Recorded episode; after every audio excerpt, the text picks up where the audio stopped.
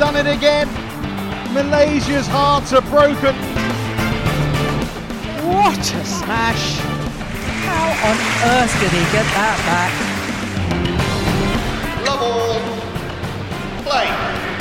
Einen wunderschönen guten Tag an alle Shuttle Talk Fans da draußen zu einer neuen Folge und es ist eine absolute Woche der Höchstleistung.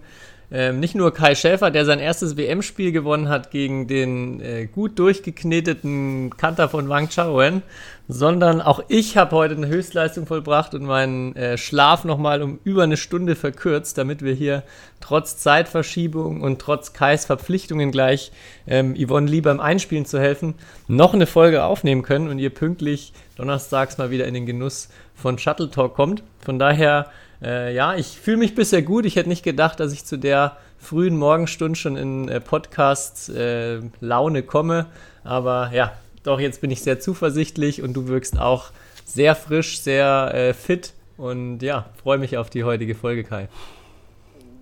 Ja, ich frage mich, wer, wer länger geschlafen hat heute Nacht, ob du oder ich, weil ich war auch nicht so lange im Bett. Ähm, aber du siehst auf jeden Fall frisch aus, Tobi. Und man muss sagen, es ist meine, also auf jeden Fall meine Mutter würde sagen, es ist immer noch zu einer christlichen Uhrzeit, wo wir gerade hier aufnehmen. Ja, das auf jeden Fall. Also es ist nicht so, dass es äh, unfassbar früh bei mir wäre, aber normal nehmen wir ja schon immer ein bisschen später auf und ich hatte es, glaube ich, auch schon mal erwähnt, dass ich ähm, kein Morgenmensch bin oder eher zur Höchstform. Morgenmuffel. Ja, kann man, kann man mittlerweile morgen Muffel, soweit würde ich nicht gehen, aber zur Höchstleistung laufe ich dann doch eher am, am, späten Nachmittag oder auch mitten in der Nacht mal auf. Aber ja, kriegen wir heute hin. Du bist vorgestern zur Höchstform aufgelaufen und hast, wie schon angesprochen, dein Erstrundenspiel gewonnen. Mittlerweile jetzt, als wir den Podcast aufnehmen, leider WM für dich auch vorbei, aber äh, ja, äh, ich bin super gespannt, was du so aus den beiden Spielen zu erzählen hast. Ich habe ähm, nicht alles schauen können, leider, weil Paralleltraining war, habe ein bisschen was nachgeholt, vor allem viel vom ersten Spiel auch gesehen. Und ja, erzähl mal von deinem jetzt endlich Premierensieg gegen äh, Wang Chaoen. Ja, ich wollte einfach mal gewinnen, damit äh, ich nächstes Mal vielleicht dann auch gegen jemand anders spielen darf. Äh, dass ich jetzt be bewiesen habe, dass ich ihn auch schlagen kann. Ähm, nee, Spaß, also ja, wie war das Spiel? Hm, ich denke, theoretisch, ich habe ja die letzten Mal immer gegen ihn verloren, aber ich denke, da war auch nicht alles schlecht immer gegen ihn. Und auch, auch obwohl ich letzte WM irgendwie es auch nicht knapper war als bei Olympia, habe ich schon das Gefühl, das Spiel war eigentlich da auch besser, weil ich da aggressiver gespielt habe. Ähm, und dieses Mal war einfach der Plan, diese Aggressivität beizubehalten, aber halt ähm, im Gegensatz zur WM meine Fehlerquote zu reduzieren. Und ich glaube, das ist, also das das altbekannte Punkt-Fehler-Verhältnis ist mir äh, in der ersten Runde auf jeden Fall dann ähm, gut gelungen, äh, denke ich. Und ja, hatte eigentlich auch zu jedem Zeitpunkt das Gefühl, dass ich, dass ich das Spiel so entscheide mit meinen, du wirst sagen, schnellen, schneeweißen Waden. ähm, aber dass, dass ich halt, ähm, ja, das, das Tempo diktiere und dadurch halt auch die Ballwechsel diktiere und dann ist oftmals selbst in der Hand hatte, ob ich halt den Punkt erziele oder den Fehler mache. Ähm, und ja, war auf jeden Fall einer, glaube ich, meiner, ja, weiß nicht, auf dem Papier größten Siege. Ähm, ich würde trotzdem sagen, es war keine perfekte Leistung, aber unter den Bedingungen, ich meine, hier in Japan in der Halle sind auch wieder, ist auch wieder Wind. Ähm, perfekt spielen ist da auch immer schwierig. Ähm, und ja, bei der WM geht es ums Gewinnen und das, das hat geklappt und darauf oder darüber war ich sehr, sehr froh, weil ich musste sehr lange warten auf einen, auf einen Sieg bei einer Individual-WM oder EM. Als ich das Leuten erzählt habe, dass es mein erster Sieg bei einer Individual-EM oder WM war, ähm, konnten es eigentlich alle nicht glauben. Ähm, und, aber es ist tatsächlich so. Und äh, ich musste sehr lange warten, weil entweder war ich nicht gut genug oder ich hatte auch vielleicht ein oder zweimal eine relativ schwere Auslosung. Also, ja.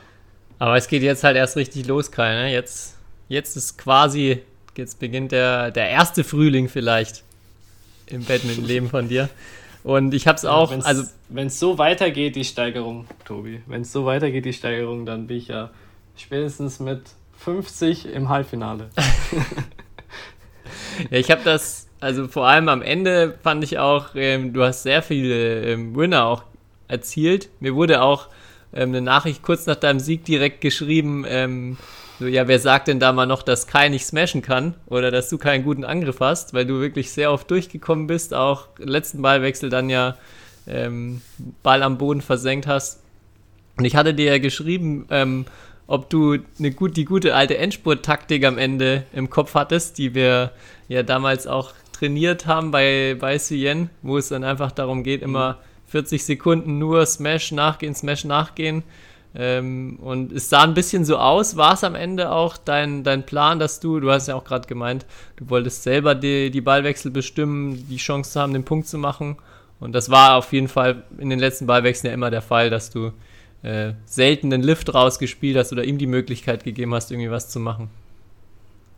Ja, ich glaube vor allem, ich stand ja, glaube ich, im 216 beide und dann habe ich viermal am Stück, glaube ich, sogar den Ball versenkt oder ähm, nach dem Smash mit dem Nachgehen versenkt.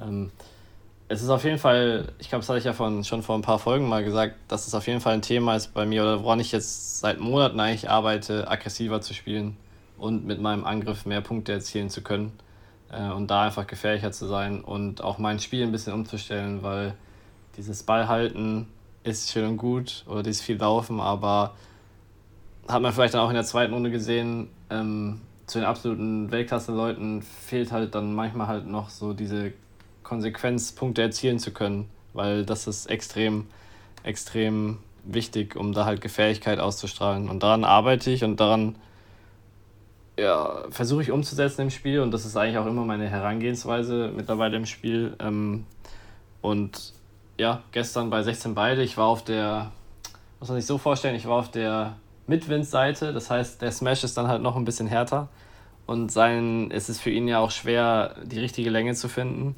Und gleichzeitig ist es für mich auch ein bisschen schwieriger zu liften, weil ich ja mit dem Wind spiele und die Wahrscheinlichkeit hoch ist, dass er hinten vielleicht mal ins Aus geht.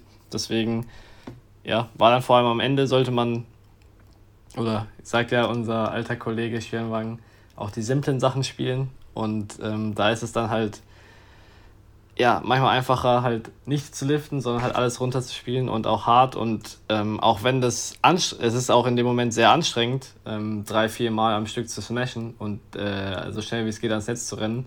Aber das kann man dann doch irgendwie körperlich durchhalten. Es gibt, glaube ich, wenige Spieler, die das ein komplettes Spiel durchhalten können, aber so für einen Endspurt, für so einen bereits erwähnten Endspurt ist das möglich. Und das war auf jeden Fall am Ende der Plan, ja. Mhm. Du hast gerade schon angesprochen, äh, dann zweite Runde gegen Christie.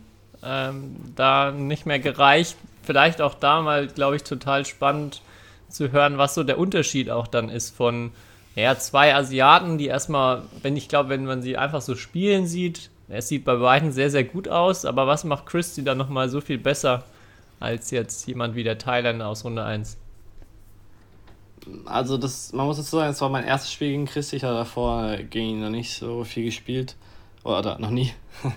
Und ähm, die Bedingungen waren gestern ein bisschen anders. Es war ein bisschen langsamer ähm, in der Halle. Die Bälle waren langsamer. Und aber man muss sagen, Christi hat ein absurd hohes Tempo gespielt von Anfang an. Hat einfach nochmal deutlich schneller gespielt so. Äh, und sobald ich halt einmal zu kurz war, lag der Ball auf dem Boden. Das war wirklich so. Also sein Angriff war, war sehr, sehr stark, sehr, sehr variabel, sehr, sehr steil. Und ja, ich bin nicht so gut ins Spiel reingekommen, habe den Start ein bisschen so verschlafen und dann war halt direkt in seinem, also da hat er sich direkt gut gefühlt, hat man direkt gemerkt, der trifft, also gefühlt hat er alles getroffen. Ich meine, ich glaube, ich habe äh, vier Punkte im ersten Satz gemacht. Klar, ich habe auch Fehler gemacht, aber von den vier Punkten, glaube ich, waren auch drei direkte von mir. Das heißt, er hat, glaube ich, einen einzigen Fehler gemacht im ersten Satz selbst. Und das muss man halt, also, das ist eine sehr, sehr gute Leistung, egal gegen wen.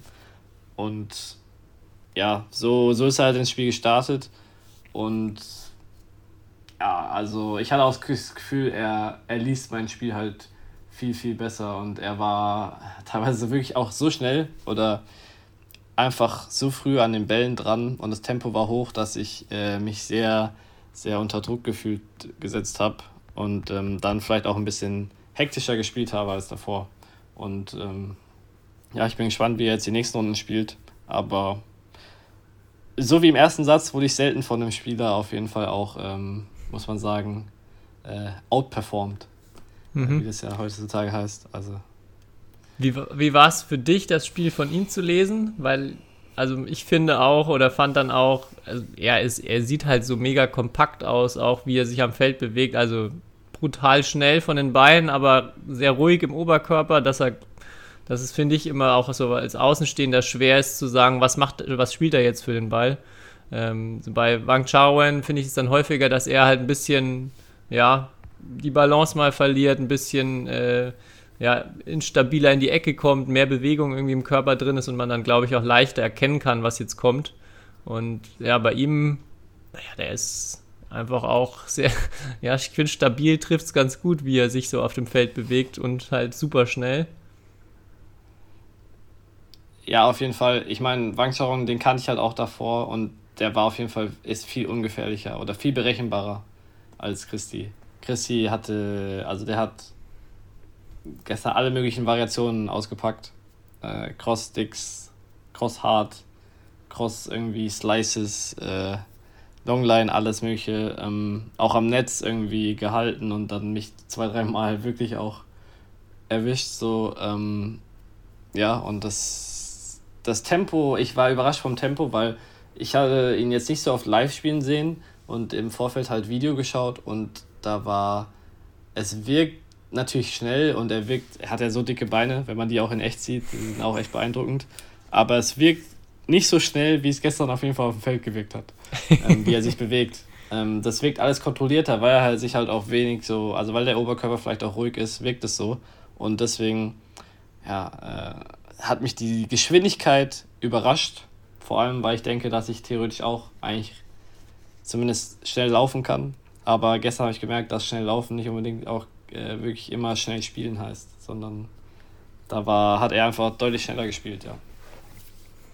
Ist er für dich auch jetzt so nach dem Spiel äh, auch einer der Mitfavoriten oder würdest du sagen, also mit Favoriten jetzt, wir haben ja schon letzte Woche drüber gesprochen, Axel sind schon der klare Favorit, aber dann wer so vielleicht eine Chance hätte, ihn, ihm da richtig gefährlich zu werden? Ich, hoff, ich hoffe es, weil es immer gut gegen Leute zu, oder es ist besser gegen Leute zu verlieren, die dann am Ende weit kommen. Ich würde sagen, wenn er so spielt wie gestern, so konstant, wenn er das Niveau halten kann, denke ich, kann er auf jeden Fall eine Medaille gewinnen. Ich glaube, er spielt jetzt gegen Wang Wei, aber Wang Wei hat, glaube ich, auch einen sehr guten Eindruck gemacht. Also es gibt ein paar Spieler, die mich bisher bei dem Turnier ziemlich überzeugt haben, ähm, was ich so gesehen habe. Und das ist dann, also, ja, ich war am Montag, denke ich, auch besser als am Dienstag. Das heißt, das ist halt dann auch Tagesform. Also du musst auch erstmal das Niveau oder er müsste dasselbe Niveau halten können und ich traue auch anderen Spielern zu, ihn noch mehr zu fordern. Äh, aber dass er eine Medaille, ich meine, er ist eher an sieben gesetzt, also eine Medaille kann er absolut gewinnen. Und äh, ich glaube, er spielt nicht gegen Axel in dem Viertelfinale. Das heißt, dann ist sowieso jeder schlagbar für ihn, glaube ich. Und äh, Wang Suwei habe ich auch die Highlights zumindest gesehen. Die sind auch sehr zu empfehlen. Das war ein ziemlich, ziemlich spektakuläres Spiel. Einmal auch ja. Wang Suwei konnte seinen Schläger nicht mehr festhalten beim Smash. Ich weiß nicht, ob du das gesehen hast. Nee, habe ich nicht gesehen. Aber es ist sehr, man schwitzt sehr viel in der Halle, ja. Und ich hatte auch teilweise Probleme, wirklich meinen Schläger, während das, wenn der Ballwechsel lang war, immer noch festzuhalten. Ja, also das war, das war echt krass. Ähm, ich frage mich auch, ob da noch nie was passiert ist. Also der Schläger fliegt dann halt auch in dem Fall auf, vor ihm auf den Boden, springt dann aber vom Boden übers Netz rüber zum Chinesen. Und äh, ja, wenn der Schläger mal ein bisschen früher noch aus der Hand rutscht, dann kann es schon halt super gefährlich werden, ne? Aber ich, mir ist noch nie zu Ohren gekommen, dass irgendjemand tödlich von einem Schläger getroffen wurde. Vielleicht gibt es da ja ähm, irgendwelche Hörer und Hörerinnen da draußen, die da schon was davon gehört haben. Aber ja, das, wenn, wenn glaube ich, so ein Wang Wei mit Vollgas einen Schläger einem an den Kopf wirft, gefährlich. Glaube ich auch, aber da müsste man mal die Bild-Zeitung-News. Wenn, wenn sowas passiert, dann steht es auf jeden Fall in der Bild-Zeitung mit irgendeiner abstrusen Überschrift. Aber ich glaube, ich, sowas habe ich auch noch nie davon gehört oder gelesen oder sonstiges. Was ich mir auch, was ich dich auch fragen wollte, ähm, hast du das Gefühl, dass, das Spiel wieder offensiver geworden ist, weil es mein Eindruck, dass mehr angegriffen wird, mehr direkte Winner erzielt werden. Also vor allem im Vergleich zu vor Corona, wo ich das Gefühl hatte, dass das Spiel ja mehr, mehr abwartender, mehr defensiv war. Ähm, vielleicht täuscht auch der Eindruck, vielleicht ähm, ja, ist auch durch Axelsen, der da jetzt halt herausgestochen ist lange Zeit, der da so ein bisschen eine Trendwende ausgelöst hat. Also ich sehe äh, gefühlt in allen Spielen, vielleicht gucke ich auch zu viele Highlight-Ballwechsel und nicht ganze Spiele, aber mein Eindruck ist so, ähm, ja, es wird wieder ein bisschen mehr gescored und wird mir da ein bisschen offensiver auch auf den Punkt gegangen. Ja, dann tu mir einen Gefallen und schau dir das Spiel heute von Kunlavut Vitizan an. Äh, gegen den Japaner, weil die haben, glaube ich, zwei Sätze, eine Stunde zwölf oder so gespielt und die Sätze waren semi-knapp und äh, Kunlavut hat, glaube ich, nur den Ball zurückgespielt. Äh, aber so krass, also wirklich. Das ist, glaube ich, auch der. also, ich habe den auch trainieren sehen, das ist der fitteste Spieler, glaube ich. Äh, oder der, der am härtesten zumindest trainiert. Ähm, mhm. Aber ich würde ich glaube, mir ist es nicht aufgefallen, ehrlich gesagt. Ich glaube, du schaust wirklich zu viele Highlights. Ähm, es ist ja nicht so, dass in den Ballwechseln die Leute nicht angreifen. Ähm, ja, und klar, es gibt zum Beispiel Spielertypen wie, wie die Indonesen, ähm, jetzt Christi oder, ähm, oder Ginting, die zum Beispiel sehr, beide sehr aggressiv spielen oder offensiv von denen gibt es natürlich schon ein paar Spieler. Lizi Ja greift natürlich viel mehr an. Ähm, und von denen schaffen es jetzt auch wieder Leute, also nach vorne. Das sind jetzt auch alles nicht so unbedingt Ball, Ballhalter, würde ich behaupten. Ähm, aber das so eine richtige Trendwende kann ich gefühlt noch nicht erkennen. Ich denke, es hängt auch immer ein bisschen an den Bedingungen. Zum Beispiel hier auf der einen Seite macht es halt Sinn, mehr anzugreifen im Einzel, weil wenn du halt mit Wind hast. Ähm, und dann, dann wirkt es vielleicht aggressiver. Ähm, ja, es ist schwer. Es ist, aber ich würde sagen, eher nein. Das kann ich nicht okay. bestätigen. Ich fand, also zum Beispiel auch ähm, Lu Kian Yu, auch einer, der ja, stimmt, viel, ja. viel angreift, der gegen Kevin Corden heute gespielt hat. Und Kevin Corden, ja. glaube ich, mal wieder seine Großevent-Form mitgebracht hat.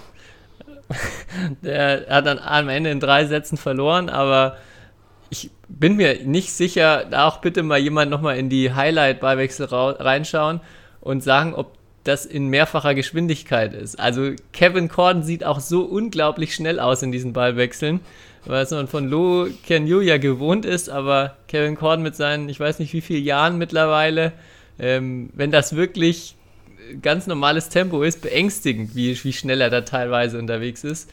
Und ähm, ja, auch coole Ballwechsel dabei. Hat, äh, das hat auch Spaß gemacht anzugucken. Ähm, ja, auch das war wieder so ein Punkt, wo ich gedacht habe, okay, hier wird auch sehr viel angegriffen. Also bei den beiden Spielern glaube ich auch ganz normal. Und auch ähm, gestern Axelsen gegen Kallio habe ich ein bisschen mehr gesehen. Das ist natürlich auch ein Spiel, wo viel, viel angegriffen wird. Ich weiß nicht, ob du das gesehen hast, aber auch über sehr lange Phasen richtig, richtig stark, was Mark Kalju gemacht hat. Mm, da habe ich mich gerade warm gemacht. Ich habe es ein bisschen während dem Warmmachen auf den Bildschirmen verfolgen können. Aber äh, richtig viel habe ich nicht gesehen. Aber ja, ich glaube, er äh, hat schon öfters Axelsen irgendwie Probleme bereitet. Und die, ich weiß, dass sie den auf jeden Fall vor Mark Kalju, weil er ja da auch öfters trainiert, äh, sehr viel Respekt haben. Ähm, und das hat er, glaube ich, gestern wieder bewiesen. Und er hat ja auch lange im ersten Satz geführt, so wie ich das mitbekommen habe. Ja, und er hat auch den Angriff super gut gelesen, also hat auch häufiger, wenn er mal irgendwie in der Abwehr war, den Ball zurückbekommen, aber hat es dann auch halt gut geschafft, selten in, in die Abwehr zu müssen oder hat halt auch sehr viel selber gemacht. 21-19, glaube ich, im ersten, dann war im zweiten stand es 8 beide. Und also ich bin morgens gerade aufgestanden, habe gedacht, okay, jetzt gehe ich mal kurz Zähne putzen. Als ich vom Zähneputzen zurückkam, stand es 19,8. Also da kann ich leider nicht beurteilen, was da passiert ist. Aber da lief es dann, lief es für Marc dann scheinbar nicht, nicht mehr so gut oder, oder Victor hat dann nochmal ein, zwei Gänge ähm, hochschalten können. Aber ja, das fand ich, also hat mich sehr beeindruckt, auch die, die Rallyes und wie er da vor allem so von der Offensive mithalten konnte. Mhm. ähm, ja, ist ja auch ein, ist ja, ja nicht umsonst oder ist schon seit langem in den Top 30. Also, und man muss wirklich sagen, das Niveau, also auch jetzt, wenn man die Spiele sieht, was jetzt im, es ist ja dann, morgen ist Achtelfinale, ähm, aber teilweise, was jetzt schon in der zweiten Runde für Spiele waren, äh, das ist echt, echt, echt gutes Niveau und fast alle können da spielen und mein, ich weiß nicht, ob mich mein Eindruck täuscht, aber es werden immer weniger Europäer, die selbst ins Achtelfinale kommen. Ich weiß nicht, ob das jetzt vor ein paar Jahren mehr waren oder vor zehn Jahren, aber gefühlt sind das wirklich, haben wir echt sehr, sehr wenig Europäer, die wirklich in die Top 16 bei der WM kommen können, ähm, aktuell. Ja, gefühlt werden also es einfach mehr asiatische Länder noch, die die richtig ja. gut sind und auch viele Spieler teilweise haben. Genau, also Herren-Einzel, allgemein die Dänen, glaube ich, haben bisher eine WM zum Vergessen. So, außer natürlich Axelsen ist noch drin, aber wenn die Pech haben, das Herrendoppel hat heute verloren, äh, Mix hat gestern verloren, Gemke hat verloren, Antonsen hat verloren, äh, Wittinghus hat direkt verloren. Ähm, also, ja, die, die haben, glaube ich, außer Axelsen vielleicht gar niemanden im Achtelfinale, wenn sie ganz Pech haben. Vielleicht noch Damendoppel äh, oder Blichfeld. Ähm, aber Christoffersen hat auch verloren, Kersfeld hat verloren. Also sehr, sehr viele haben zumindest verloren. Und das ist ja unsere Top-Nation. Äh, ja, die Russen sind gar nicht da. England hat jetzt auch nicht so viele. Äh, Mix, äh, deren Mix ist nicht da. Dann gibt es im Damen noch Carolina Marin. Äh, ja, hoffentlich Yvonne Lee, noch, wenn die Folge noch rauskommt. Ähm, aber wird auch schwer, glaube ich. Also, äh, ja, es gibt nicht so viele, ist mir aufgefallen. Und das ist halt, morgen ist halt hier Achtelfinale und nicht halt Halbfinale. Ähm, das stimmt, ja. Ähm, ja, hier, also Dänemark habe ich mir auch gedacht, habe ich mir auch aufgeschrieben. Jetzt vorhin war mega überrascht. Auch Astro Rasmussen gegen die beiden Inder hätte ich nie gedacht, dass sie das verlieren. Antonsen haben wir ja letzte Folge drüber gesprochen mit seinem äh, mit seiner WM Preview auch. Hast du sie da noch fertig geschaut? Ich habe sie natürlich noch fertig geschaut, ja. Ja, ich auch. Also ich fand es total spannend, auch so wie er dann zum Beispiel das, das Gespräch mit Kenneth ähm, Jonassen, also seinem Trainer vor den, vor den Weltmeisterschaften, glaube ich, mit drei, vier Wochen Abstand äh, so geführt hat, wie sie jetzt in die WM-Vorbereitung gehen und ähm, ja, es wäre eigentlich eine ganz coole Geschichte gewesen, wenn das Turnier jetzt trotzdem richtig gut gelaufen wäre bei ihm.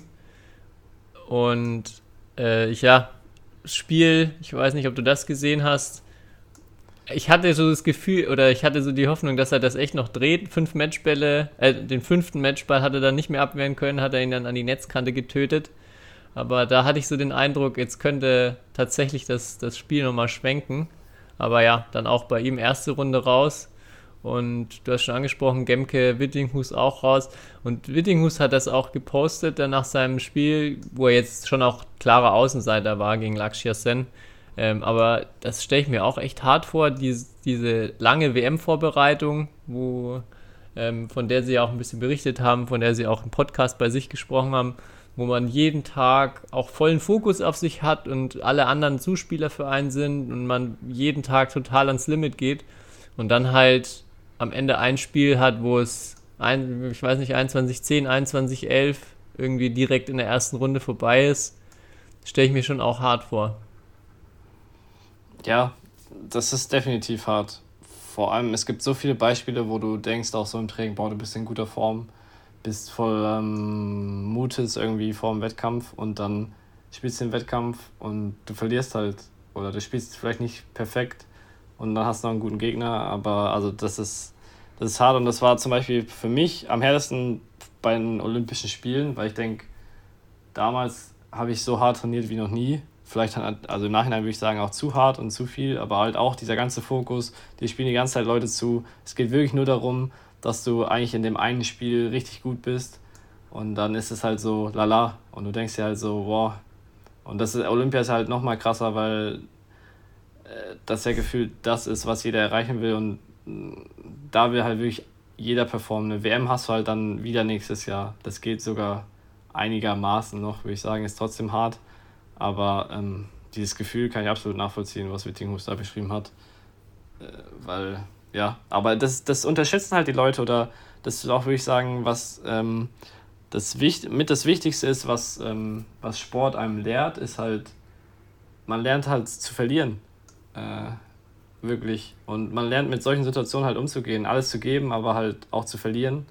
Ähm, und halt auch wirklich hart zu arbeiten und keine Garantie zu haben, dass man damit erfolgreich äh, ist. Ähm, das ist halt das, was Sport auszeichnet. Ja. Aber ich äh, will noch was sagen, und zwar, ich habe ja gestern auf dem TV-Court gespielt. Erstmal muss ich sagen, ich äh, vor drei, vier Tagen, es war noch vor dem Turnier, bin ich so aus dem Aufzug ausgestiegen.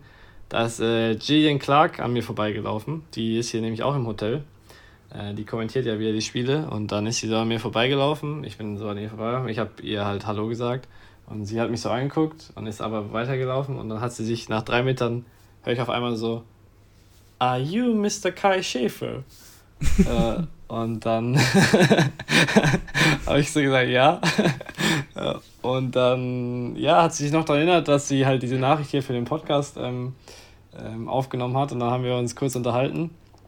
Ähm, und ja, ich, ich habe ja dann gestern auch auf dem TV-Call gespielt und sie hat mein Spiel kommentiert und ich habe ich hab mir noch nicht alles äh, angeschaut mit Kommentar, aber ich habe auch gehört, dass sie, dass sie netter kommentiert hat als ihr Kollege ähm, was ich so mitbekommen habe, beziehungsweise nicht, äh, vielleicht nicht so kritisch war, sagen wir es mal so, ähm, äh, als er. Und ähm, ja, da, das, das wollte ich eigentlich nur erzählen, weil also die Frau ist wirklich, ist wirklich eine Legende, die ist, die ist super nett. Und die seitdem habe ich sie jetzt, glaube ich, fünfmal gesehen und sie sagt immer ähm, mit äh, einem riesigen Lächeln irgendwie Hallo. Ähm, ja, und äh, ansonsten ja, ist es auch wirklich krass. Ich habe ja gestern gegen Indonesien gespielt, gegen Jonathan Christie und ich weiß nicht, wie viele Nachrichten ich nach dem Spiel bekommen habe, obwohl es ja, sagen wir mal, im ersten Satz nicht so gut lief, ähm, dass äh, ich ja mal äh, Kopf hochhalten soll und so weiter von irgendwelchen indonesischen Badminton-Fans. Also da merkt man auch mal, auch mal krass, was das da für einen Stellenwert hat, diese, diese Sportart. Und das ist mir gestern in dem Spiel oder nach dem Spiel nochmal extrem aufgefallen, weil ja, äh, Comeback Stronger habe ich ungefähr 80.000 Mal als Nachricht bekommen. Und äh, das ist äh, interessant. Aber wundert mich halt auch nicht, weil Jonathan Christie hat irgendwie 2,2 Millionen Follower auf Instagram. Und da war auf jeden Fall im ersten Satz das Verhältnis äh, 2,2 Millionen zu 5000 Followern, äh, die ich habe, äh, auch im, im Punktverhältnis ähm, wieder gespiegelt. Ich, mich würde interessieren, was, für, was du für Nachrichten bekommen hättest, wenn du gewonnen hättest. Ich glaube, dann, dann hättest du mindestens genauso viele Nachrichten bekommen, aber wahrscheinlich in eine ganz nicht andere so Richtung. Nee, ich glaube nee. glaub eher nicht. Denkst du, die äh, würden das dann nicht ähm, sozusagen anerkennen, die Leistung? Ja, doch, auch schon einige, aber ich glaube auch einige, ähm, ja, eher nicht so ich glaube, wenn er gegen mich verloren hätte, ähm, was denkst du, was er für Nachrichten bekommen hätte? Ja, das kann ich mir auch. Will ich mir gar nicht ausmalen. Ich habe gerade mal geguckt, es gibt schon fünf Videos auf YouTube, wo man da euer Spiel nochmal angucken kann. Von gestern. Ja. Und der BWS-Stream hat schon äh, fast 40 oder 35.000 Aufrufe. Also haben schon viele deine Waden bewundert jetzt in den wenigen Stunden. Ja, und ähm, ja, aber zum Glück lief der zweite Satz ganz okay, beziehungsweise ich hoffe, oder das war auch mein Eindruck, es hat mir auch niemand geschrieben, ich meine, ich habe 1, 2, 4 verloren, ne? Niemand hat geschrieben, ey, was bist denn du für eine Pfeife, so ungefähr. Sondern alle haben, glaube ich, auch gesehen, dass ich dass es zumindest probiert habe und dass ich halt auch einen sehr guten Gegner hatte gestern. Und ähm, ja, dafür wollte ich mich auf jeden Fall auch bedanken, dass, dass da relativ nettes Feedback kam. Obwohl man natürlich auch gerne immer Kritik äußern kann und natürlich das Spiel gestern auch nicht so lief, wie man, wie ich das gerne gehabt hätte. Ich würde auch vom Gefühl sagen, ähm, wenn ich es mir aussuchen könnte, würde ich eher den ersten Satz, also genau wie bei dir, zu vier verlieren ja. anstelle des zweiten Satzes. Ja, aber ähm, wurde schon richtig im Kommentar gesagt, ähm, am Ende glaube ich, äh, da hieß es so, was ich so aus dem Spiel halt mitnehmen soll. Das habe ich mir auf jeden Fall angehört und dann hieß es ja, ich soll jetzt auf keinen Fall denken, oh, ja, war doch, doch ganz gut und eigentlich kann ich doch gegen Christi mitspielen, weil der zweite Satz halt ganz okay war, sondern da wurde mir ähm, von den Kommentatoren auf jeden Fall auch ähm, gesagt, dass, dass das halt auch, also dass ich halt in dem Spiel auch klar der schwächere Spieler war und noch viel zu lernen habe und ähm, das war wirklich so und ähm, ja, ich glaube, trotzdem ist es besser so rum, aber es ist immer noch, sollte man sich auch von so einem zweiten Satz nicht blenden lassen, weil ja. ich habe insgesamt halt nur 20 Punkte gemacht. Es ist halt im Schnitt zweimal zu 10. Ja, frag die Jill doch nochmal, ob sie nochmal privat für dich ein paar Tipps hat. ja, mach ich. Wenn ich sie sehe, ähm, mache ich das auf jeden Fall. Kannst ja nochmal eine, eine Voice-Nachricht mit ihr aufnehmen. das macht sie nur, wenn sie. Oh, du, äh, du hast. Nein, nicht, du hast nicht bald Geburtstag, es dauert noch ein bisschen. Aber vielleicht. So lange dauert es ja nicht mehr. aber apropos Voice-Nachricht, hast du Kirsty auch ähm, vors Handy bekommen? Nein, ich habe sie tatsächlich nur gesehen, als sie gerade zu ihrem Spiel gelaufen ist, äh, zu ihrem ersten Spiel. Und so wie das Spiel gelaufen ist ähm, und so wie sie danach zumindest aussah, da wollte ich sie dann nicht mehr stören, ähm, hat das nichts gebracht, dass sie freie Atemwege hatte. Ähm, ja, shit. Ja. Ähm, vielleicht sehe ich sie nochmal jetzt irgendwie die Tage, aber ich habe mich da nicht direkt nach dem Spiel getraut, nach der Niederlage zu fragen. Ähm, das war nicht der passende Moment. Ärgerlich. Okay, gut. Ich habe noch, ähm, weil du gerade auch Gillian Clark erwähnt hast, noch eine Nachricht bekommen äh, von einem treuen Hörer, der in England wohnt. Ingo Frömmert hat mir geschrieben, dass er ähm, zum einen erstmal so uns ähm, helfen möchte mit dem Namen, mit unserem Lieblingsnamen NG. Äh, der, äh, und er meinte auch, dass Gillian Clark, die immer sehr bedacht darauf ist, Namen korrekt oder möglichst nah an der Landessprache auch auszusprechen, ähm, ihn immer Ong, also O-N-G, ausspricht, aber mit einem kurzen nasalen O. Jetzt okay. ist natürlich die Frage, wie dieses kurze nasale O sich anhört. Vielleicht On, On. Es gibt ja einen Ong ich, aus Malaysia, oder? Also, es gibt ja auch einen Ong. Ja. Also einen richtigen Ong. Den, ja, den gibt's auch, aber äh, ja, eben diese Kombi NG. Muss ich nochmal reinhören in den Stream, damit ich mir das noch besser vorstellen kann. Aber da hat er auf jeden Fall ein bisschen Aufklärung reingebracht und hat dann zum anderen auch nochmal Bezug genommen auf ähm, die Folge, wo wir über die Commonwealth Games gesprochen haben. Und er meint, dass das ganz klar für viel Kritik auch gesorgt hat oder auch da ähm, ja, der, der Verband, der Batman-Verband dann auch sehr in der Kritik stand, weil keine Medaille eben geholt wurde im Teamwettbewerb, was ähm, ja da schon so mehr oder weniger erwartet wird und dass das da echt einen sehr hohen Stellenwert genießt und eine große Enttäuschung ist, wenn da das Team dann nicht abliefert. Ähm, und ja, hat dann auch nochmal darauf hingewiesen, dass da sehr viel, immer noch sehr viel, ja, ungeglättete Wogen sind durch die Vorfälle der letzten Jahre, wo der Verband ähm, ja dann mit den verschiedensten Entscheidungen auch bezüglich Olympia-Quali etc. Ähm, ja immer wieder im, in die Kritik gekommen ist. Und ja, hat dann in dem Zug auch noch eine Frage gestellt an uns, ähm, die ich jetzt aufgreifen will, ob äh, weil wir ja über Lane Wendy öfters mal gesprochen haben, wer denn das unsympathischere englische Doppel ist. Lane Wendy oder damals Alice und Langridge? Wo. Das ist gar keine Frage. Ja, wo ich auch für meinen Teil äh, sagen muss, also Chris Langridge ist, glaube ich, ein super spezieller Typ, aber total, also der dann auch öfters mal Karten kassiert hat ähm, bei Spielen, aber der ist mal, mal total sympathisch ist und Markus Ellis ganz genauso. Also ich finde die beiden wirklich mega nett. Es, ja. Ich, ich kann, glaube ich, verstehen, woher die Frage kommt, weil es wirklich manchmal schon skurrile Situationen gab bei denen oder Chris Language eben so ein bisschen ulkigen Eindruck manchmal gemacht hat, aber auch aus meiner Sicht auch gar keine Diskussion, wer da den Unsympathentitel gewinnt. Ja, es gibt ja auch einen Unterschied zwischen vielleicht zum Anschauen manchmal ein bisschen nervig, so würde ich Chris Language vielleicht äh, oder halt äh, beschreiben, äh, aber und halt irgendwie also man hat trotzdem bei ihm gemerkt, außerhalb des Feldes und so, das ist kein Unsympath in dem Sinne. Der ist halt auf dem, der hat halt seine Macken und auf dem Feld äh, sind die teilweise extrem.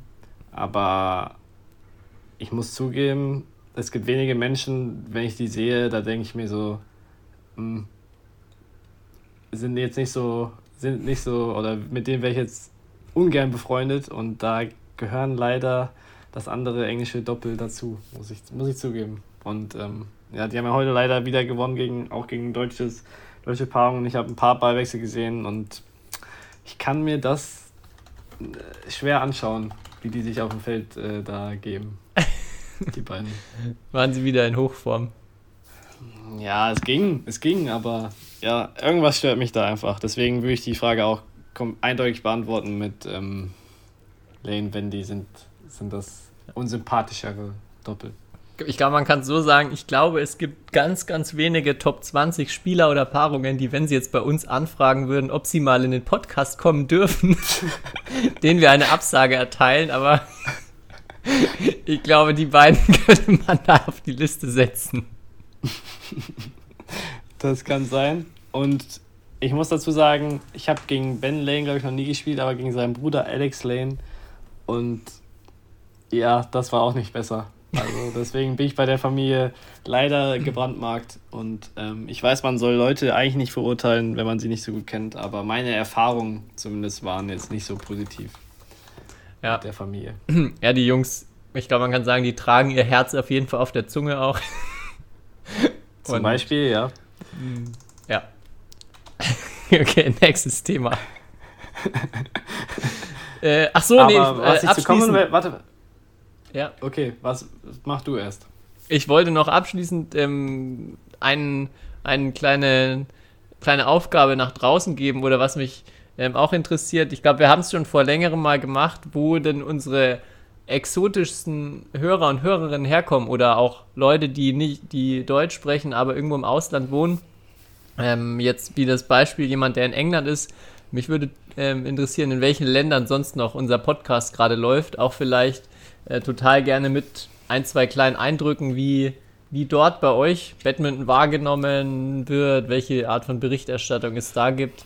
Äh, gerne da auch Nachrichten mal an uns oder vielleicht auch einfach mal, äh, ja, ich weiß nicht, vielleicht ein Post mit ähm, Foto von Empire State Building und der Nachricht Podcast läuft auch gerade in New York oder wo auch immer.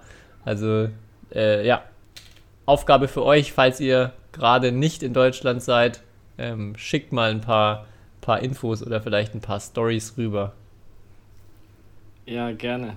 Ähm, ich, apropos Berichterstattung, hast du, hast du den Sportschau-Bericht über Marc Lamsfuß gesehen, im, äh, den Vorbericht für die WM? Oh nee, wusste ich ja, habe ich nicht mitbekommen, dass es da einen gibt. Äh, da gibt es auf jeden Fall einen, der ist auch echt cool so, aber ich habe ihn auch schon persönlich geärgert, deswegen glaube ich, kann ich das hier im Podcast auch mir gefällt vor allem die Anfangssequenz, wo, er, wo Mark Lamsfuß seine Flügel ausbreitet. mehr, mehr verrate ich nicht. Soll ich, soll, wollen wir kurz, wie lange, das dauert ganz kurz nur, oder? Der Vorbericht. Ja. Oder, äh, ich glaube, es sind so drei, vier Minuten.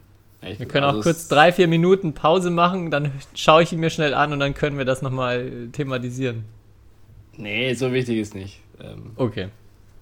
Äh, also, er, ist, er, ist, er ist gut, es ist auch cool, dass es so einen Bericht gibt. Ähm, und er war auch relativ weit oben sogar in der Bericht äh, oder in der Sportschau-App, sodass ich ihn sogar gefunden habe. Ähm, deswegen hoffe ich, dass den auch andere Menschen gesehen haben. Und da muss ich nur gerade denken, weil gerade das Mix läuft und die gerade im dritten Satz sind. Und äh, hoffentlich noch ihr Spiel gewinnen. Oh ja. Ja, ja doppelt zum Glück schon weiter, Marc Marvin. Genau. Das jetzt, jetzt gegen Arjan Setjavan. Ähm, und also ich habe das jetzt schon von mehreren Personen gehört. Stimmt es, dass Asia und Setjavan äh, noch nie ein Spiel bei der WM verloren haben zusammen? Ich glaube, das stimmt, ja. Okay, deswegen also Marvin Seidel ist heiß, diese, diese Serie auf jeden Fall zu brechen. Äh, hoffen wir mal, dass wir dann nächste Woche vom, davon berichten können. Wobei ich haben sie le letzte Weltmeisterschaft? Nee, da hat Indonesien komplett nicht gespielt. Ah ja, stimmt. Ja, doch, dann glaube ich tatsächlich. Wie viel? Dreimal gespielt, dreimal gewonnen? Also in der ja, Konstellation. Ja. ja. Das ist auch eine, ist okay. eine krasse Bilanz, ja. Ist okay.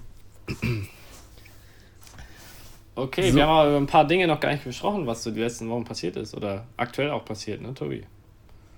Ja, schieß los. Zum Beispiel äh, Jugend-EM. Genau, in Belgrad. Seit gestern Individualwettbewerb, Teamwettbewerb letzte Woche. Ja. Was Auch, sagst du dazu? Ähm, ja, ich habe nur die Teamwettbewerb, habe ich nur die Ergebnisse mitverfolgt, wo es ja sehr deutliche Siege in der Gruppe gab und dann leider ein 3-0 gegen Ukraine die, ja, wo wir jetzt auch schon drüber gesprochen haben, in den letzten Jahren auch im Jugendbereich schon sehr gut geworden sind. Auch da im, im Dameneinzel topgesetzte Dame haben auch immer wieder weit vorne waren bei den Turnieren. Ähm, ja, genau, von daher leider keine Medaille im Team. Jetzt Individualwettbewerb, viele gesetzte, aber wie die letzten Jahre auch die Dänen halt ganz selten mit Punkten oder ganz selten mit einer guten Setzposition. Von daher das immer finde ich die letzten U19-EMs auch immer so ein bisschen ein, eine, eine kleine Lotterie, wer, äh, wer eine Auslosung erwischt. Man kann auch manchmal wirklich sehr früh einen Top-Dänen haben. Und ähm, ja, bin gespannt. Ja. Ich glaube auf jeden Fall, dass es im, im, im Individualwettbewerb nochmal mindestens eine Medaille, hoffentlich gerne auch mehr geben wird. Aber ähm, ja, schon oft drüber gesprochen. Konkurrenz, viele Länder mittlerweile stark. Frankreich, Dänemark aktuell weg, also leistungstechnisch in, in viel, bei vielen Spielern erstmal ein Stück weg. Ja, aber habe da jetzt auch schon ein bisschen äh, reingucken können, auch weil eine von unseren Spielerinnen dort äh, mit dabei ist, gestern die erste Runde im Dameneinzel gewonnen hat. Kleiner Shoutout an, an Ella Neve. Ähm, ja, aber auch einige andere, die, die da jetzt mitmischen heute und die nächsten Tage noch. Ja, die Wahrscheinlichkeit ist auf jeden Fall auch groß, dass, also wenn Alex Lanier ist ja im Herren-Einzel der große Favorit, das wäre dann der vierte französische Sieg im Herren-Einzel in Folge. Ähm, was schon mal irgendwie verrückt wäre. Ähm, und ja, auch wegen, weil du es angesprochen hast, wegen den Dänen, wegen, dem, wegen den Setzplätzen. Ich habe das Gefühl, ähm, dass andere Nationen oder vor allem auch wir Deutschen jetzt immer mehr auch so nach so Netz Setzplätzen schauen oder wir brauchen Setzplätze für so eine EM, damit wir eine gute Auslosung haben. Und wirklich eigentlich alle Nationen machen das, außer die Dänen. Die bockt das irgendwie immer gar nicht. Ähm, also ist ja auch sehr interessant. Und am Ende, jetzt haben sie wieder Teamwettbewerb gewonnen, äh, spricht der Erfolg ja dann doch irgendwie für sie, dass sie, also die spielen halt nicht so viele Jugendturniere, habe ich das Gefühl, die, die dänischen äh, Jugendspieler. Ja, der Vorteil. Kannst du dir erklären, warum? Ja, der, der Vorteil von Dänemark ist halt auch wieder so die Dichte, die sie im Land selber haben. Also, dass es einfach auch möglich ist, in Dänemark für die Top-Leute selbst einfach Turniere zu spielen, bei denen sie viel gefordert werden. Und bei uns ist es ja dann immer die Diskussion, wie viele Turniere sollen die Top-Leute noch überhaupt, also wie viele DBV-Ranglisten, A-Ranglisten sollen die überhaupt spielen, wo sie dann am Ende vielleicht nur im Finale gefordert werden und davor sehr viele Runden haben, ja, wo das Level einfach nicht hoch genug ist. Ähm, und dann stattdessen eben lieber EBU-Turniere irgendwo anfahren, international sich messen. Und ich glaube, ja, da hat einfach Dänemark diesen Vorteil, dass da die Konkurrenz viel, viel höher ist und viel, viel mehr Möglichkeiten, halt den Wettkampf im eigenen Land zu suchen, der dann vielleicht keine Punkte für, die, äh, für das EBU-Ranking gibt, aber am Ende dann ja, viel weniger Aufwand bedeutet, viel weniger Kosten und glaube ich, da ja, die Entscheidung deshalb dahin geht. Weil ich es auch selber mitbekommen, wie, wir hatten es ja schon mal angesprochen, es wird immer mehr international angefahren, die Kids sind schon vor U19 ja sehr, sehr viel mittlerweile unterwegs äh, bei den internationalen EBU-Turnieren. Ähm, Finde das erstmal cool, dass es da die Möglichkeiten gibt und dass man da auch also bei mir früher war es damals viel, gab es viel weniger Angebote auch in die Richtung und es war noch alles andere als ähm, ja, typisch irgendwie in U17 groß international mal wohin zu fliegen und zu spielen. Aber ja, es ist natürlich einfach auch super aufwendig und ähm, viel, viel, viel, viel stressiger, wenn man dann nach Portugal fliegt, vielleicht nur ein Spiel hat, dann auch da, wie schon im Erwachsenen, wie es dann im Erwachsenenbereich halt häufiger ist, dann irgendwie zwei, drei Tage dort sitzt und ähm, ja, eigentlich in den, in den Altersklassen schon noch der, der Trainingsprozess viel, viel mehr im Fokus stehen sollte. Und ähm, ja, dann geht es halt am Ende, glaube ich, dann automatisch, dann sagt man, okay, jetzt können wir auch gucken, wo gibt es vielleicht noch gute Punkte plus ein gutes Turnier. Und das interessiert die Dänen halt einfach nicht so, weil sie da andere, andere Möglichkeiten haben. Wäre jetzt mal meine, meine Theorie oder meine Sicht auf die Dinge. Mhm. Ja. ja, also die Erklärung macht absolut Sinn. Es ist halt einfach interessant zu sehen, weil ich auch schon von entscheidenden Leuten in Deutschland zumindest gehört habe, dass halt ein, ja, also gefühlt wir jetzt halt noch extremer auf Setzplätze schauen sollten, damit wir halt gute Ausrüstung haben. Und ich eigentlich davon kein großer Fan bin, in der Jugend so äh, extrem auf Setzplätze zu gehen. Oder halt so, auch, auch für eine Jugend-WM. Und dass man dann da mal vielleicht ins, wenn man da in den Top 8 gesetzt ist und irgendwie dann eine andere europäische Nation ins, in die Gruppe bekommt, dass man dann da vielleicht mal ins Viertelfinale bei der Jugend-WM komme. Aber da erinnere ich mich immer an einen Satz von Andy Bowman, äh, den ich gehört habe, der gesagt hat, nur weil du bei einem, also nur weil du jetzt, der hat das damals auf World Tour Level äh, bezogen, nur weil du bei einem World Tour Level mitspielst, heißt es nicht, dass du unbedingt das Niveau hast. Ähm, und das würde ich dann genauso sehen. Also warum sollen, ich würde sagen, es geht darum, dass die Jugendlichen halt besser werden oder halt auch für die Zukunft gut aufgestellt werden. Und da weiß ich nicht, ob es dann so viel Sinn macht, auf Teufel komm raus, halt einen Setzplan zu erarbeiten. Und selbst wenn dann im Zweifel anstatt ein Achtelfinale, ein Viertelfinale irgendwo bei einem Turnier, bei der EM oder bei der WM dann rausspringt, heißt es ja nicht, dass das dann langfristig besser ist. Das 100 Prozent bei dir. das also, ist meine, meine Meinung, keine Ahnung. Und ich glaube, so von der Außensicht her gibt es auch gar nicht so viel andere Meinungen. Also ich glaube, dass das in einem großen, in einer großen breiten Menge, in Anführungszeichen, Common Sense ist, dass es um die Entwicklung geht in den Altersklassen. Ähm, ich glaube, wer jetzt wirklich alter Jahrgang U19 ist, also es, das heißt nicht, dass dann Turnierergebnisse keine Rolle spielen. Also da ist ja schon ja. auch ein großer Zusammenhang, wer in U19 überhaupt nicht gut ist, der wird, also ich kenne keine Beispiele, der dann irgendwie noch im Erwachsenenbereich wirklich extrem weit nach vorne gekommen ist. Also in den meisten Fällen sind dann die, die U19 Tops, also man muss da schon ein gewisses Level haben, man muss nicht äh, Jugend-Europameister werden, aber man muss da schon auf jeden Fall den Anschluss haben, um dann auch im Erwachsenenbereich mit, mitspielen zu können. Aber äh, ja, was, was glaube ich dann auch immer wichtig ist zu bedenken oder auch mal die Perspektive zu wechseln, weil das halt auch viel dann immer systemisch ähm, bedingt ist ein Bundestrainer jetzt für die, für die Jugendaltersklassen hat er erstmal auch das Ziel, dass die U19er Leistungen bringen und dass, dass am Ende, er wird daran gemessen, was für Ergebnisse bei einer U19-Europameisterschaft erzielt werden und welche Ergebnisse eben das Jugendnationalteam erzielt. Äh, und dann ist es auch wieder verständlicher, dass es schon darum geht, wie können wir es denn schaffen, hier Ergebnisse zu erzielen. Auch wenn es vielleicht nicht in allen Fällen, aber in einigen Fällen dann vielleicht auch ähm, entwicklungstechnisch anders, anders manchmal besser wäre. Von daher auch, glaube ich, ein schwieriges Thema, wo man dann auch beide Seiten sehen muss oder wo man dann vielleicht auch das System hinterfragen muss. Wie kann man das System irgendwie umbauen, damit, damit die Entwicklung ja. mehr im Vordergrund steht und auch, ja, ich glaube, nach wie vor haben wir jetzt in den letzten Folgen genug drüber gesprochen, dass wir mehr nationale Konkurrenz auch irgendwie haben, dass wir gar nicht ja. so, dass wir vielleicht auch mehr diese Luxussituation haben, mehr hier spielen zu können ja, dass das irgendwie erklärbar ist, äh, auf jeden Fall. Dass da dann, ähm, also ich weiß es jetzt auch nicht im, im Praxisfall, jetzt auch bei der EM, ich bin da einfach viel zu weit weg oder so. Ähm, es war nur auf jeden Fall jetzt mein Eindruck in den letzten Jahren aus, aus Gesprächen, die ich irgendwie geführt habe.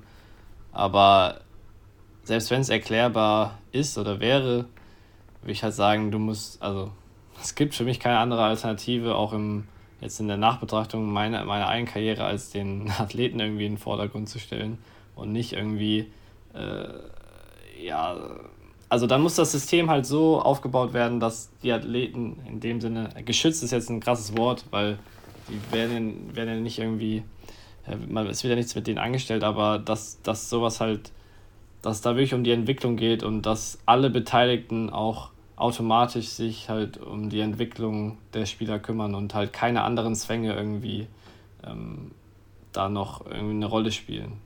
Weiß es nicht, manchmal ist es natürlich sportpolitisch auch schwierig, kann ich verstehen, aber ähm, das wäre eigentlich schon das, was man anstreben sollte. Mhm, ja. Und ich glaube, das machen die Dänen halt ein bisschen, also ich, jetzt zum Beispiel, die werden bestimmt Kritik bekommen, wenn sie jetzt bei der WM außer Axelsen ähm, keinen guten, kein gutes Ergebnis jetzt holen. Aber das ist ja auch eine Erwachsenen-WM. Da musst du sich der Kritik stellen. Aber ähm, und die haben bestimmt auch schon gemerkt, dass sie nicht mehr so dominant sind wie vor ein paar Jahren oder dass Frankreich halt auch aufholt in der Jugend. Klar, und dann natürlich, die wollen auch immer noch die Besten in Europa sein, aber auch so wie deren System halt aufgebaut ist, ähm, achten die halt viel mehr darauf, die Leute halt vorzubereiten auf den Erwachsenenbereich, habe ich das Gefühl. Und da das irgendwie äh, richtig smart zu machen. Aber ja, dass die Kultur mehr noch auch, also dass es halt einfach fester, tiefer verankert ist, dass es halt um die Entwicklung geht. Entwicklung halt dann auch im Endeffekt ja gute Ergebnisse nach sich zieht.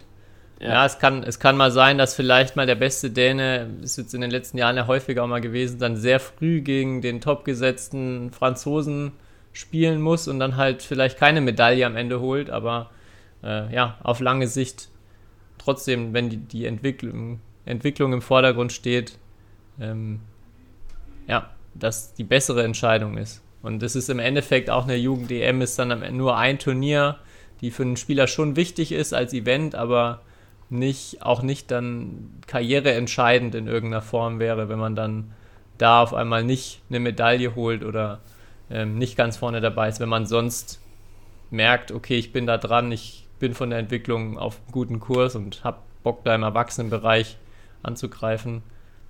Ja. Ja, das stimmt. Gleichzeitig ist aber auch für manche das absolute Karrierehöhepunkt, ne? Also Jugend-DM.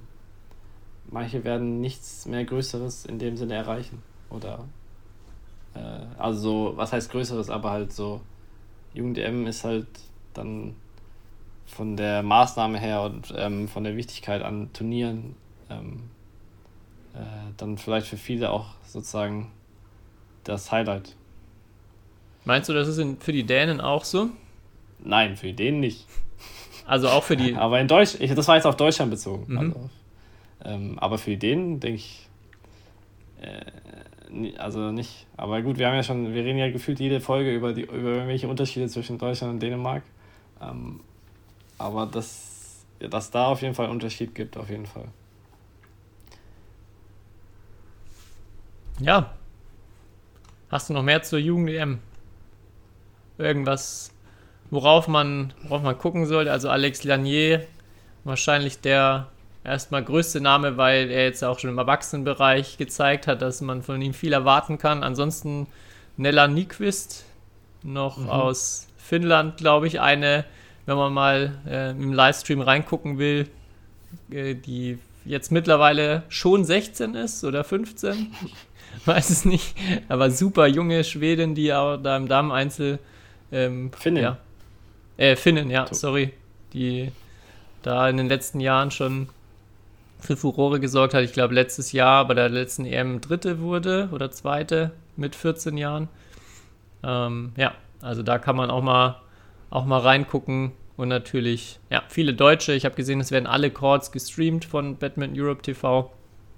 Also, äh, wenn die Weltmeisterschaften dann doch hier zu relativ früher Stunde in Deutschland vorbei sind, ähm, kann man direkt vom Stream sich weiter mit Badminton versorgen. Ja, ich glaube, äh, kann man hier, glaube ich, mal erwähnen. Thomas, also Thomas Fuchs ist, glaube ich, auch dort, oder? Und hat, äh, äh, hat seinen Job jetzt angetreten bei New York, kann es sein? Jedenfalls habe ich seine Stimme in ein paar Interviews gehört. Ja, Deswegen ich glaube ich letzte aus, Woche. Dass, er, dass, der neue, äh, wie genau die Jobbezeichnung ist, ich glaube Communication Manager von Batman Europe. Schöne Grüße nach, nach, nach Serbien. Ähm, und äh, paar schöne Reels auf Instagram habe ich schon gesehen.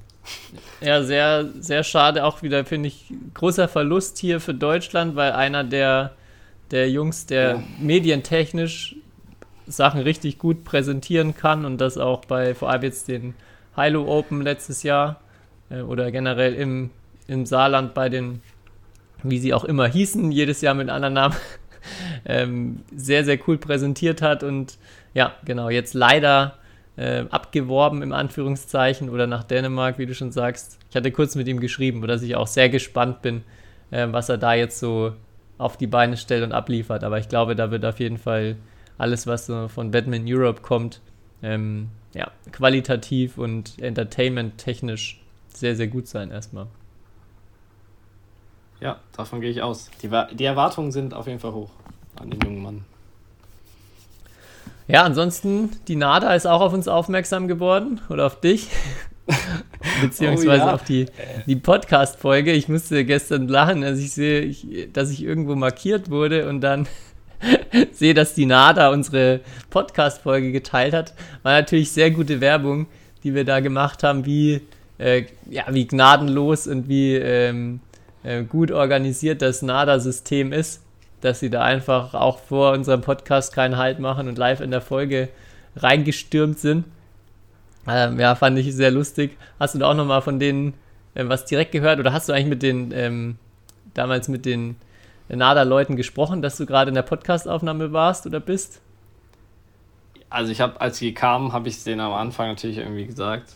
Äh, oder auch der, ich muss ja auch den Grund erklären, ein bisschen, warum ich nicht direkt die Tür aufgemacht habe, weil ich ja Kopfhörer auf hatte. Ähm, aber ja, äh, das, ich fand es auch witzig, dass sie da, also ich habe nicht damit gerechnet und da habe ich extra nochmal gestern nachgehört, ob ich irgendwas Schlimmes gesagt habe oder irgendwelche geheimen Details ähm, verraten habe, die man nicht hätte verraten sollen, aber ich glaube, es war noch okay und ähm, ich glaube, ich habe ja auch verraten, dass zum Beispiel, dass, dass wir im Badminton oft direkt hintereinander immer kontrolliert werden, alle. Ähm, ich hoffe, das nehmen sie sich mal zu Herzen und dann verbessern sie noch sogar ihr, ihr Anti-Doping-Kontrollsystem. Äh, ähm, aber ja, ich fand es witzig. Vielleicht sollten wir jetzt immer ähm, zu irgendwelchen Zeiten aufnehmen, wo sie kommen. Dann werden, werden wir öfter erwähnt. Oder vielleicht, vielleicht kommen die jetzt extra immer, wenn wir Podcast aufnehmen, Tobi. Ja, nächstes Mal holen wir sie dann einfach nochmal kurz in die Folge, dass sie da auch nochmal selber was erzählen können.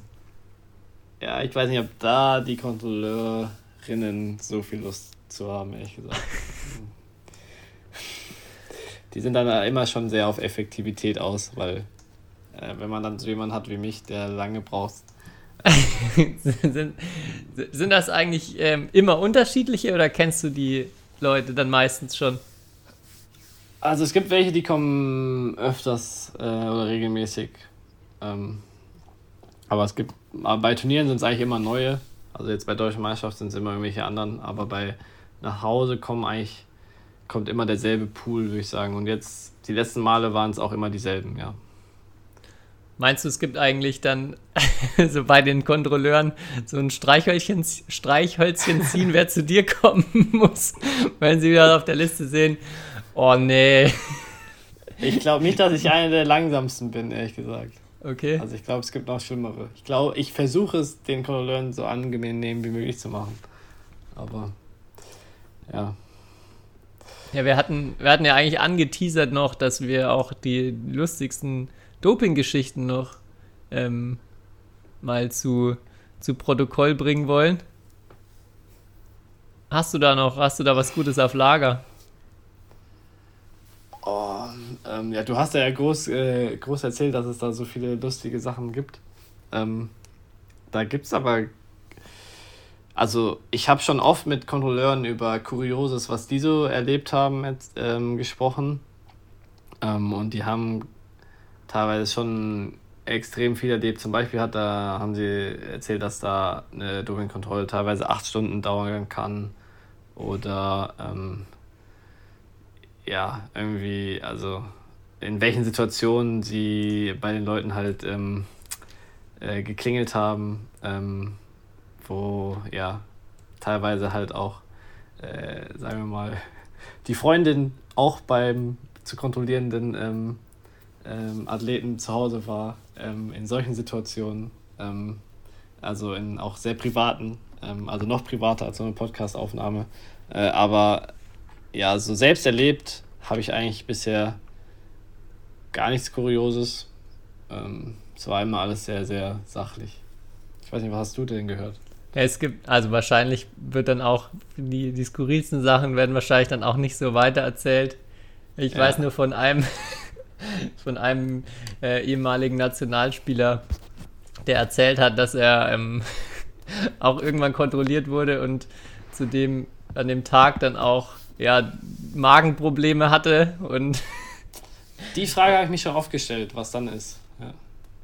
ähm, ja, also in dem Sinne auch, ähm, ja, dass er sehr häufig aufs Klo musste an dem Tag und dementsprechend dann auch, äh, ja, bei dieser, ähm, ich, ich weiß gar nicht, sind es immer Kontrolleure bei Männern und Kontrolleurinnen bei Frauen oder ist es auch manchmal ähm, gedreht? Also beim Pinkeln darf dir nur jemand gleichgeschlechtliches zuschauen. Aber ich, also ich glaube, dass es kann aber sein, dass die, also die kommen ja zu zweit, oder? Und dass dann die andere Person vom anderen Geschlecht ist. Die kommen nicht immer zu zweit, aber manchmal, wenn halt Blut abgenommen wird, dann kommen sie meistens zu zweit, weil das ja irgendjemand machen muss, der halt dafür ausgebildet ist.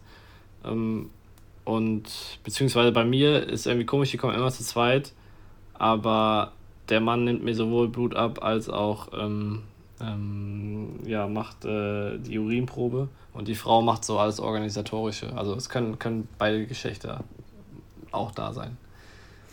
Äh, In jedem Fall war es, also ich glaube dann, er meinte, dass eben Mann und Frau, und die Frau war dann eben draußen vor der Tür. Aber ja, das, äh, dass es auf jeden Fall ähm, auch keine leichte Angelegenheit war und auch eine sehr unangenehme Geräuschkulisse entstanden ist während seiner, Boah, das ist natürlich sehr, sehr unangenehm. Ja. während seiner Probe und er meinte, das war der wahrscheinlich unangenehmste Moment in seinem Leben.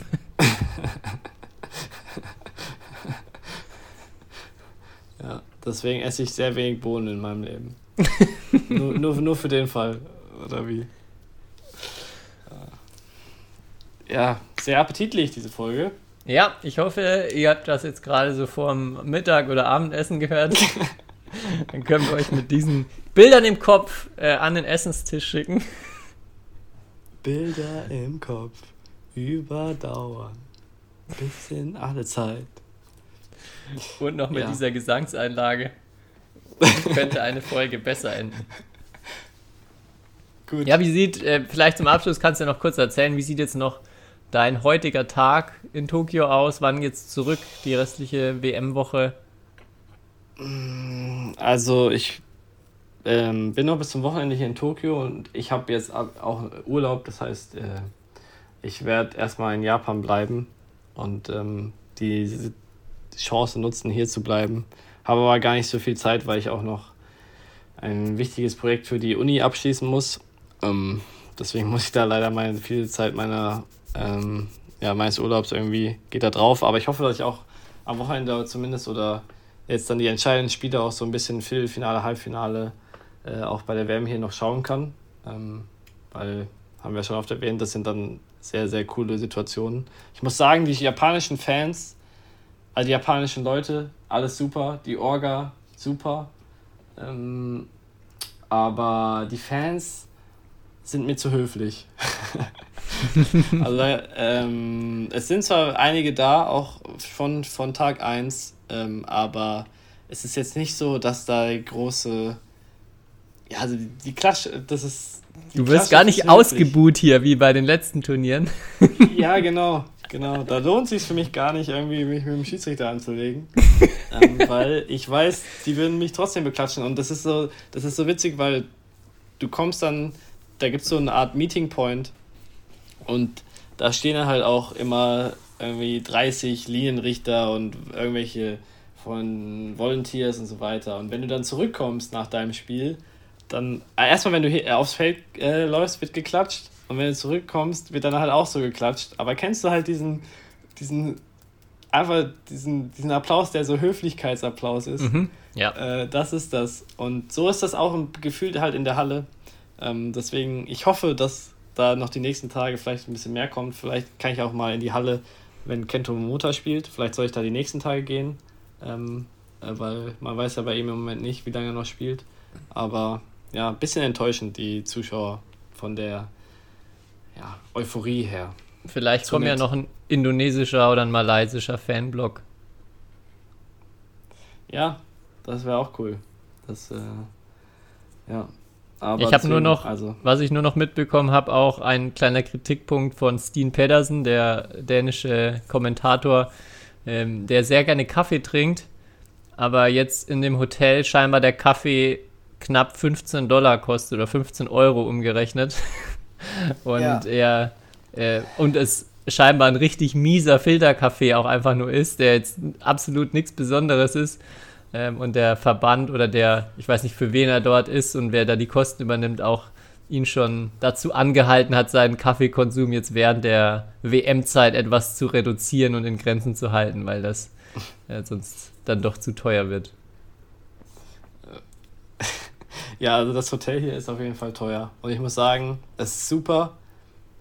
Ähm, auch mega schön, aber das Frühstück könnte auch ein bisschen besser sein, dafür, dass es ein 5-Sterne-Hotel ist. Also so kulinarisch eigentlich Japan top, aber innerhalb des Hotels so lala.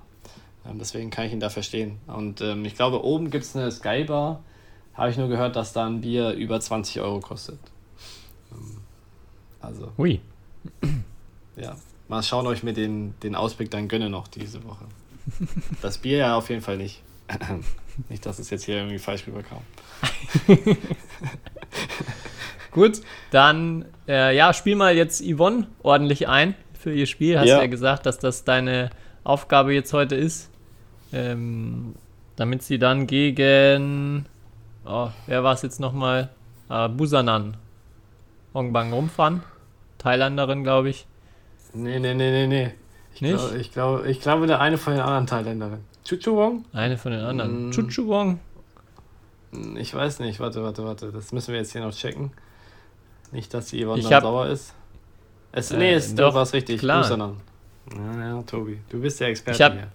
Ja, ich, ich tue so. Ich habe bei, äh, wenn ich nicht Chuchu Wong immer lese, diesen Namen, habe ich immer diesen Kinder, Kindersong, im, Kindersong in, im Kopf. Welchen? Chuchu? Ich kenne nur dieses Chuchu war, Chuchu war. Okay, noch nie. Du bist nicht, bist nicht so im, im Kindersong-Business. Ja, dann Hausaufgabe für dich. Ich schick dir, schick's dir mal. Kannst du mal okay. reinhören, den Chuchu Wong-Song. Okay. Ja, damit habe ich meine Batman-Expertise, glaube ich, gleich wieder konterkariert. Und ähm, damit machen wir für heute Schluss. Wow, schon über eine Stunde. Das war ja jetzt wieder wieder ratzfatz, wie die nicht. Zeit vergangen ist. Trotz frühem Morgen gar kein Problem gewesen. Ja, wir haben zu viel gelabert auf jeden Fall. Sorry, meinerseits. Aber ist ja auch WM-Woche. Äh, und ich will sagen, wie kann man eine Jugend-EM, das habe ich vorhin vergessen, wie kann man eine Jugend-EM in dieselbe Woche wie eine WM machen? Also das Jugend-EM würde ich gerne auch mehr verfolgen. Ich kann aber halt mich als Badminton-Fan, äh, und jetzt muss ich mal hier ein bisschen auf den Putz hauen, kann ich mich nicht zerreißen. Und äh, ich kann ja nicht beides gleichzeitig machen. Äh, deswegen bin ich da ein bisschen enttäuscht, weil Jugend-EM schaue ich immer auch gerne an. Und ähm, ja, also ich frage mich, wer da den Termin gemacht hat. Äh, ist wahrscheinlich eine Batman Europe-Sache, aber ja. Hast du ja An Einfluss drauf. Nicht optimal, ja, das stimmt. Kannst du das nächste Mal wirklich auf den Putz hauen beim nächsten Batman Europe Meeting. Aber ihr, ihr in Deutschland, ihr könnt ja beides schauen einfach äh, ja, drei Streams gleichzeitig anmachen. Ja, man braucht ja neun aktuell. Ich glaube fünf bei der EM und vier Felder bei der WM. Aber ja, der gute Badminton-Fan hat natürlich neun Bildschirme zu Hause. Das wäre, da sollen die Leute auch mal ähm, ein Bild schicken, wie viele Streams sie gleichzeitig irgendwie schauen können. Das oh, würde ja. mich interessieren. Ähm, ob's jemand, ob's, wenn es jemand schafft, alle neun Felder, also die besagten fünf bei der Jugend-DM und besagte vier bei der, ähm, bei der WM hier in Japan zu streamen. Ähm, das wäre ziemlich geil, muss ich sagen. Da überlegen wir uns noch äh, irgendeine Prämie für. Ja. Gut. Super. In dem Sinne, ich habe heute schon gesungen, deswegen muss ich, glaube ich, nichts Japanisches äh, am Ende sagen. Ja, ist, ist dir damit erlassen.